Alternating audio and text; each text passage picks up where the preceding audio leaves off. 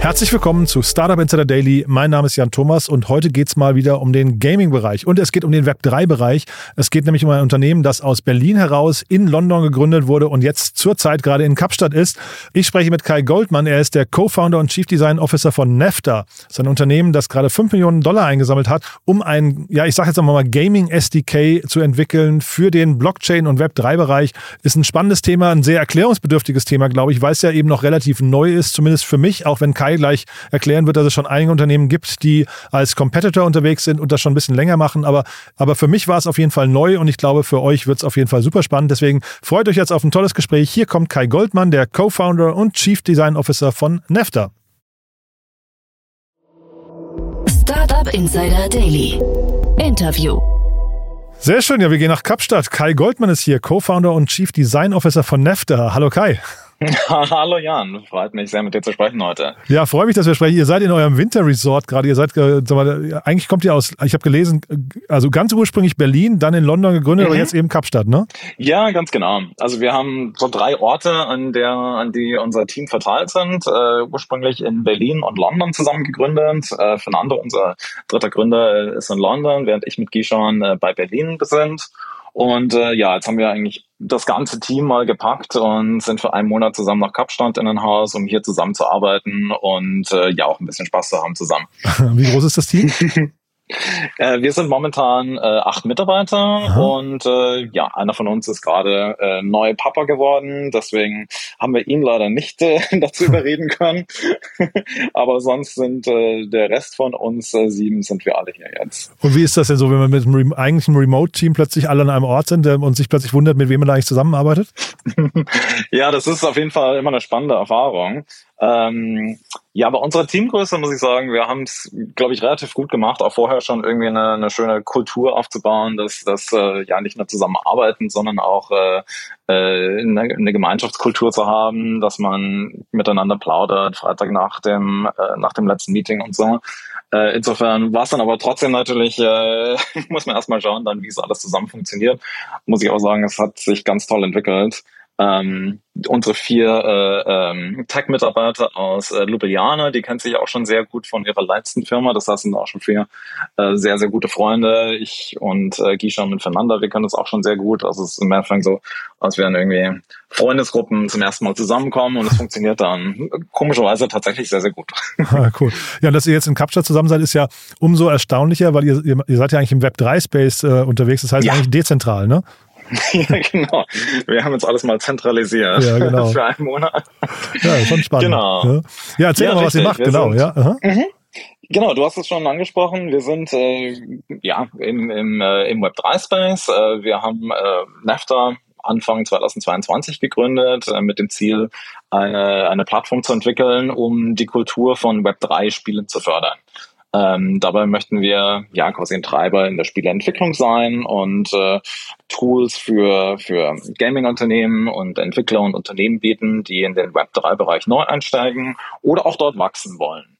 Ähm, ja, das heißt also quasi digitale Assets, Wallets, Tokens, Marktplätze, White Labeling und spezielle APIs und SDKs, äh, hauptsächlich für den Gaming-Bereich aktuell. Und da denkt man jetzt viel an diese Play-to-Earn-Spiele. Ist das so die Ecke, mit, die da zwangsläufig mit verbunden ist oder kann man das auch trennen? Ähm, ja, das ist auf jeden Fall ein wichtiges Stichwort. Ich denke, ähm, im Gaming-Bereich hat sich sehr, sehr viel in den letzten Jahren von diesem äh, äh, Play-to-Earn ein bisschen wegbewegt, ähm, weil ich denke, viele äh, viele Spieler gemerkt haben, dass es nicht immer die besten Spielererfahrungen sind. Mhm. Das ist, ähm, was wir machen wollen. Äh, wir unterstützen grundsätzlich ähm, äh, eine Vielzahl von verschiedenen Modellen. Play to Earn kann dabei immer noch eine Rolle spielen. Ähm, was wir im Endeffekt machen wollen, ist, dass wir den Entwicklern äh, die Tools geben, um ihre eigenen Spielererfahrungen aufbauen zu können. Und dabei bietet Blockchain viele Möglichkeiten für spezielle Gaming Economies, bei der der Spieler im Endeffekt äh, im Vordergrund steht. Ähm, und, und nicht unbedingt das, äh, der Spieleentwickler. Das kann in den Play-to-Earn-Bereich gehen, ähm, da gibt's aber ganz viele andere äh, Spielvarianten davon. Ich habe jetzt gerade mit Carlo Schmidt von Cherry Ventures hier, hatten wir gerade in den letzten Tagen über ähm, über sag mal, FIFA, äh, Electronic Arts, FIFA Football ja. Konkurrenten gesprochen. Äh, Matchday war der eine, Goals war der andere. Da hatte man so das Gefühl, da werden Fußballspiele, also quasi so Challenger neu gedacht und die kommen eigentlich aus der Blockchain- und NFT-Ecke.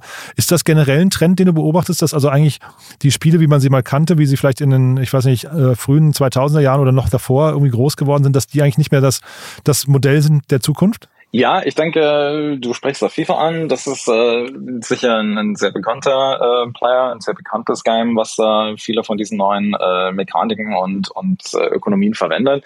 Ähm, grundsätzlich geht der Trend, der, sagen wir es mal andersrum, der Trend für den Spieleentwickler ist leider dazu äh, gegangen, dass man immer mehr investieren muss am Anfang, um, äh, um quasi noch bombastische Spielererlebnisse äh, zu ermöglichen für, für die Spieler. Und das ist für Entwickler zum Teil schwierig. Also es ist immer schwieriger geworden für ein kleines Team von ein, zwei, drei Leuten äh, Spiele zu machen, ähm, die auch noch ihr Publikum finden. Weil im Konsolenbereich ist es eine Entwicklung, die schon sehr, sehr weit fortgeschritten ist. Es ist im Fact immer weiter in Richtung AAA-Games gehen. Mhm. Aber auch im, im Mobile, im Casual Gaming-Bereich geht der Trend ganz stark dahin. Und ähm, was wir so ein bisschen mit den, mit den Gesprächen mit, mit Spielern und auch den Entwicklern äh, festgestellt haben, ist, dass es ähm, dass Web 3 zum Beispiel eine Technologie ist, die auch von FIFA verwendet wird, um, äh, um neue Mechaniken zu ermöglichen und neue Anreize für Spieler auch zu ermöglichen. Ähm, egal, ob das jetzt äh, limitierte Auflagen sind oder ähm, Belohnungen äh, für, für Quests und für Missionen oder sowas. Ähm, wichtig ist, dass, dass man hier einfach äh, sagt, äh, wir haben eine, eine Technologie, die wir jedem zur Verfügung stellen, die es für jeden einfach macht. Und äh, ja, da kann man natürlich verschiedene Sachen draus machen dann. Ist das dann, ähm, hat man sich das vorzustellen wie so ein Software Development Kit? Also dass ihr quasi sagt, ihr, ihr integriert euch in solche Software Development Kits und bringt dann nochmal so eigene Aspekte mit? Oder ist das quasi, muss das auf eurem, sag mal, auf, auf eurer Infrastruktur aufgebaut werden? Ähm, ja, das ähm, ist, denke ich mal, einer unserer wichtigsten Aspekte ist, dass wir es quasi den Entwicklern äh, leicht machen, auch theoretisch von uns wieder wegzugehen irgendwann. Mhm. Ähm, das heißt, nichts ist spezifisch an uns gebunden. Ähm, wir binden uns in ähm, bestehende Lösungen ein, wie, wie Unity und Unreal, äh, was viel genutzt wird. Und ansonsten ist äh, alles, was wir ähm, Blockchain-basiert anbieten, natürlich dezentral. Das heißt, äh, wir versuchen unsere Kunden an uns zu binden mit, äh, mit einem besseren Produkt, mit besserer Technologie, mit einer besseren äh, Lösung, auch für ähm, auch dafür, dass ähm, neue Spieler zu gewinnen und, und besseres Engagement mit den Spielern zu leisten. Äh, wir wollen die Leute nicht an uns ketten äh, mit, äh, mit einer zentralen ähm, Architektur, die es, die es den Kunden schwer macht, wieder von uns wegzugehen. Das haben wir erfahren. Es, es macht die Sache eher nur schwieriger am Anfang. Und jetzt hast du gerade sowas wie Unreal genannt und so. Ähm, sind das dann, also die Engine, ne, sind das dann eben auch dementsprechend eher so grafisch aufwendige Spiele, die, die ähm, sag mal, an die ihr euch wendet? Oder würdest du sagen, erstmal ist die Lösung, ich weiß nicht, genreneutral? Ähm, ja, ich denke, da kann man sagen, das ist erstmal genreneutral. Also Casual Gaming ist sicher etwas, ähm, wo natürlich in der Regel jetzt erstmal nicht vier, fünf Jahre Entwicklungsarbeit drinstecken. Äh, da gibt es natürlich ganz große Player. Ähm, das sind so die Candy Crush dieser Welt und sowas, ne? Ja, genau, ja. die Kings, die Candy Crush. Ja. Ähm, und äh, die sind, ich sag mal, grafisch niedlich und auch schön und, und nett verarbeitet, aber es ist jetzt nicht so ein, äh, ein ähm, ein Skyrim oder ein Breath of the Wild, äh, bei der bei dem erstmal fünf, sechs Jahre wartet, bis die Entwicklungsarbeit fertig ist. Ich denke, dafür bewegt sich auch der Markt zu schnell. Ähm, mhm. Web3-Technologie ist etwas, was ähm, ähm, was sich in den letzten Jahren immer mehr etabliert hat, um, um den Spielern auch klar zu machen, dass sie eben nicht an eine Plattform gebunden sind und dass das, was sie irgendwie, äh, das, was sie machen wollen, den Handel mit Items und sowas, ähm, dass, dass diese Ownership auch nicht verloren geht, wenn sie irgendwann mal das Spiel wechseln oder auf eine andere Plattform gehen wollen.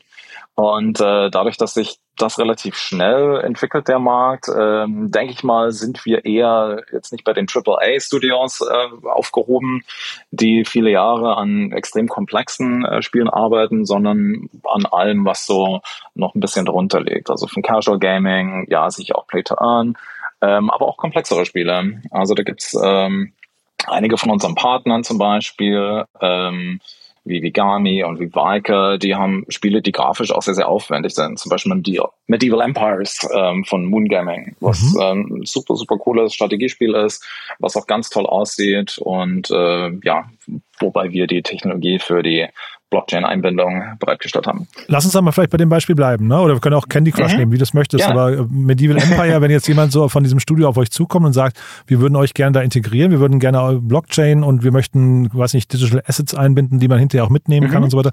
Wie läuft jetzt so ein Prozess? Also vielleicht mal vom Erstgespräch, dann Integration, auch hinterher Monetarisierung? Ähm, ja, das hängt ja, natürlich sehr stark davon ab, äh, wie weit ähm, ein, ein Developer schon selber eine Strategie hat, wie weit äh, auch das technische Wissen schon ist. Da gibt es im Endeffekt zwei verschiedene Typen. Es gibt die Developer, die genau wissen, was sie machen wollen, äh, die genau wissen, ähm, die haben vielleicht schon ein paar Spiele im Markt. Ähm, und äh, die suchen im Endeffekt einen Technologiepartner. Ein gutes Beispiel ist zum Beispiel Viker. Die haben schon sehr, sehr viele Spiele live im App Store und äh, die haben quasi uns erstmal als, als Test integriert in eins ihrer Spiele und erweitern das jetzt auf alle acht Spiele in ihrem Portfolio.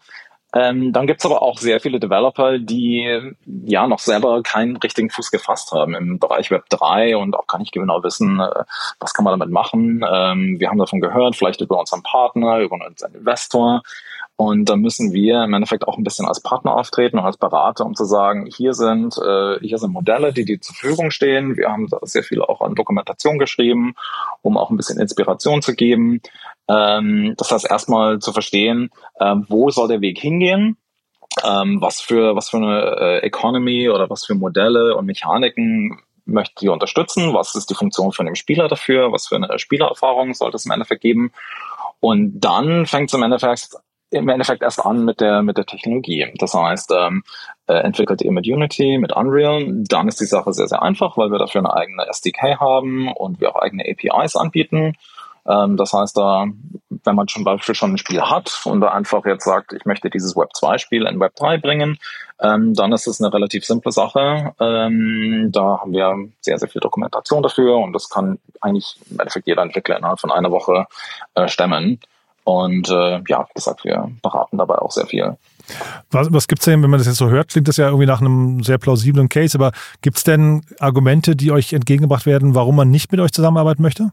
Ähm, ja, schwierige Frage. Ähm, ich sag mal, es gibt natürlich Mitbewerber. Die Frage ist eigentlich häufiger, ähm, warum wir und warum nicht äh, einer von unseren Mitbewerbern. Aha. Wir sind ja natürlich nicht der Einzige auf dem Markt, der diese äh, Web3-Integration bringt. Ja, du sagst jetzt natürlich, ich kenne den Markt zu wenig, um das zu wissen. ja.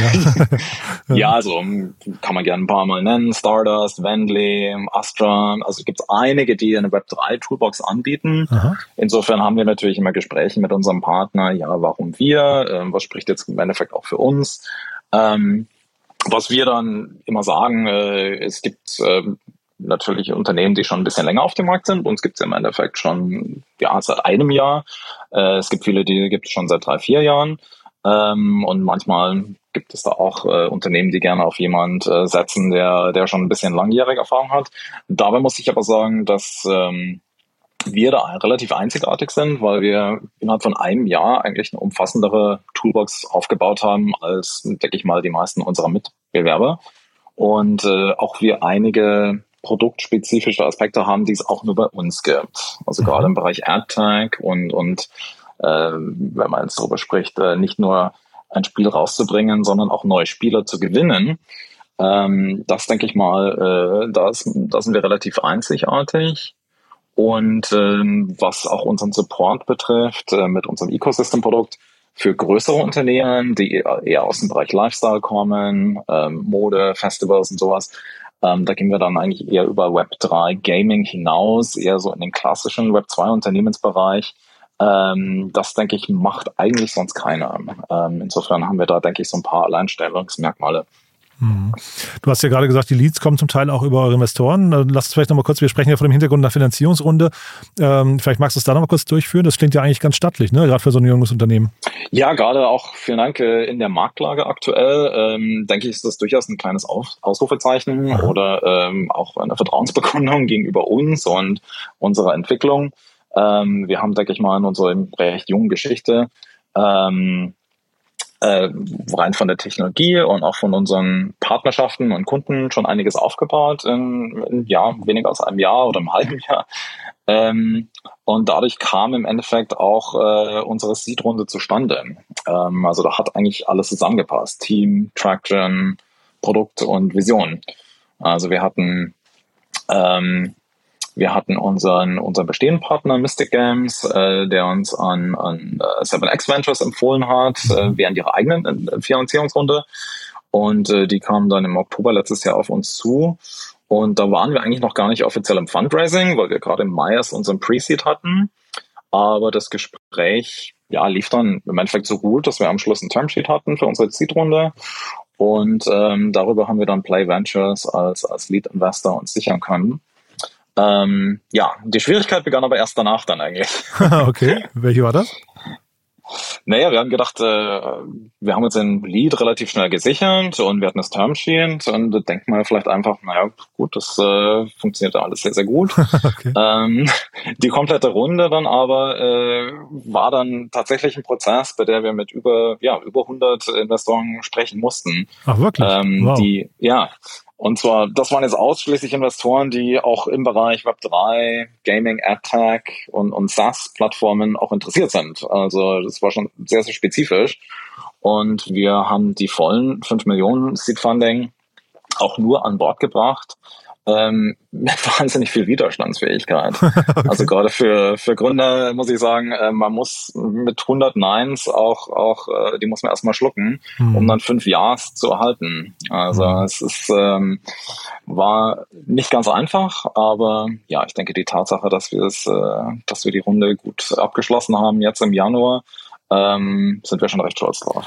Das mit den 100 äh, Nines finde ich aber spannend, ne? Und den fünf Jahres. Ähm, du sagst gerade so, man muss das schlucken können, aber wann war euch denn klar, dass das noch klappen kann? Weil ich meine, da, da könnte es ja auch sein, die 95 Nines kommen erstmal in Folge. Ne? ähm, also, wie war da der Prozess? Und, und wie, wie motiviert man sich dann vor allem auch? Ja, es gibt ähm, manche Nines, die tun mehr wie als andere. Ah, also okay. es gibt äh, natürlich viele Gespräche, da ist man nach dem ersten Gespräch, macht sich das schon klar, das ist keine sinnvolle Partnerschaft, äh, das funktioniert nicht. Aber es gibt natürlich auch ähm, es gibt Gespräche, die, die sich wochenlang hinziehen, man, man baut dann Decks auf und, und äh, man, man verbringt sehr, sehr viel Zeit drauf, äh, diese Partnerschaft zu erarbeiten. Mhm. Und wenn es dann nach vielen Wochen dann irgendwann doch ein Nein ist, das äh, ist dann schon wie ein Messer in den Magen. Mhm. Aber man muss weitermachen. Und äh, es war Gott sei Dank bei uns so, äh, dass Gott sei Dank nicht die 95 am Stück kamen und die fünf dann in der letzten Woche. ähm, da holt man sich dann auch immer sehr, sehr viel viel Energie von den Ja's und ich sag mal, wir hatten ja Gott sei Dank auch so ein bisschen das Glück, dass wir unser Pre-Seeders hatten, das also quasi jetzt nicht Not am Mann war sozusagen. Mhm. Ähm, wir hatten auch die Zeit, äh, uns, sag ich mal, einen Partner auszusuchen, bei der eine langfristige Beziehung Sinn macht und äh, es ist quasi, wenn es nicht klappt, dann klappt es nicht. Wenn es ein bisschen weniger ist, ist es auch okay. Ähm, aber dass es dann doch alles so funktioniert hat, ähm, war dann schon schön. Andersrum, äh, Gespräche mit Investoren bringen einen ja auch immer weiter. Ne? Ich meine, wahrscheinlich hat man irgendwann die Nase voll genau. von den Nines, ne? aber wahrscheinlich hilft es am Anfang zumindest mal das eigene Produkt und den vielleicht auch die, den Pitch noch ein bisschen zu justieren, oder? Ja, unbedingt. Ähm, also das habe ich auch ähm, in meiner persönlichen Vergangenheit sehr oft gemerkt, dass äh, erstmal will man die Nines natürlich nicht hören. Und erstmal äh, findet man die ganzen Argumente, die dann die einem entgegengeworfen werden, äh, völlig, äh, die verstehen das einfach nicht. ähm, also einfach die Unwissenheit des Gegenübers, ja, das Unverständnis. Ja, ja. ja. ja. Aber natürlich, wenn, wenn man dann erstmal ähm, das nüchtern betrachtet und vor allem, wenn dann ein Argument häufiger kommt, ähm, dann muss man das auch mit einbringen und schauen, ähm, äh, man muss nicht jedes Feedback verarbeiten. Ähm, man muss auch, sage ich mal, seine eigene Vision äh, auch auf eine gewisse Weise treu bleiben und auch da jetzt nicht das Vertrauen verlieren, wenn es auf der Nein heißt. Aber es gibt auch viel an, an natürlich Wissen und, und viel auch, was einem an Kommunikation äh, beigebracht wird dadurch. Also manchmal ist es dann weniger ähm, fehlt es bei unserem Produkt, fehlt es bei unserem Team, sondern es ist dann mehr, ja, bringen wir die Message richtig rüber. Mhm. Weil wenn, wenn uns ein, ein Investor, sag ich mal, die, die Message, die, die Narrative ähm, wenn das da nicht reicht, dann ähm, ist es im Endeffekt auch dieselbe Story äh, für unsere Partner und Kunden und, äh, und die End-User. Das heißt, äh, das erlaubt es einem dann schon sehr viel an, am Deck zu schleifen, an, an dem, am Storytelling ein bisschen zu schleifen, um zu schauen, äh, wenn dann jemand sagt, ja, dann weißt du auch, dass du, dass du im Messaging irgendwas richtig machst. Hm. Und das hilft einem dann halt bei den ähm, bei anderen Sachen. Und jetzt hat es ja geklappt, das ist ja schon mal toll. Ne? Ähm, jetzt ist natürlich so eine Runde auch immer ein Auftrag. Ne? Was heißt, was sind jetzt eure nächsten, also jetzt, jetzt macht ihr erstmal einen Monat Urlaub oder, oder Workation in, in Kapstadt, das finde ich super. Workation, Workation genau, genau. genau, ja. Aber jetzt ähm, habt ihr wahrscheinlich dann trotzdem sehr ambitionierte Ziele. Wie sehen die jetzt aus, die nächsten Schritte? Ja, eines unserer, ja, das ist völlig richtig. Ähm, wir sind, ich sag mal, wir begreifen auch unsere Zeit zusammen hier so ein bisschen als Auftakt äh, für ähm, hoffentlich ein spannendes Jahr. Und wie du schon sagst, äh, die Finanzierungsrunde ist natürlich auch äh, ein Vertrauensvorschuss und ein Auftrag. Ähm, eins unserer Ziele ist, dass wir dieses Jahr natürlich unser Team aufstocken äh, möchten, aber in einem, ähm, sag ich mal, äh, nachhaltigen Bereich. Also unser Ziel ist eigentlich, äh, dass wir im Laufe des Jahres auf 15 wachsen.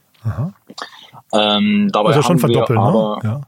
Genau, aber das ist eher so ein Maximum. Also wir haben auch äh, sehr viel Wert drauf gelegt, ähm, die Leute, die aktuell im Team sind, die sind alle Senior, ähm, Senior-Teammitglieder mit über zehn Jahren Erfahrung.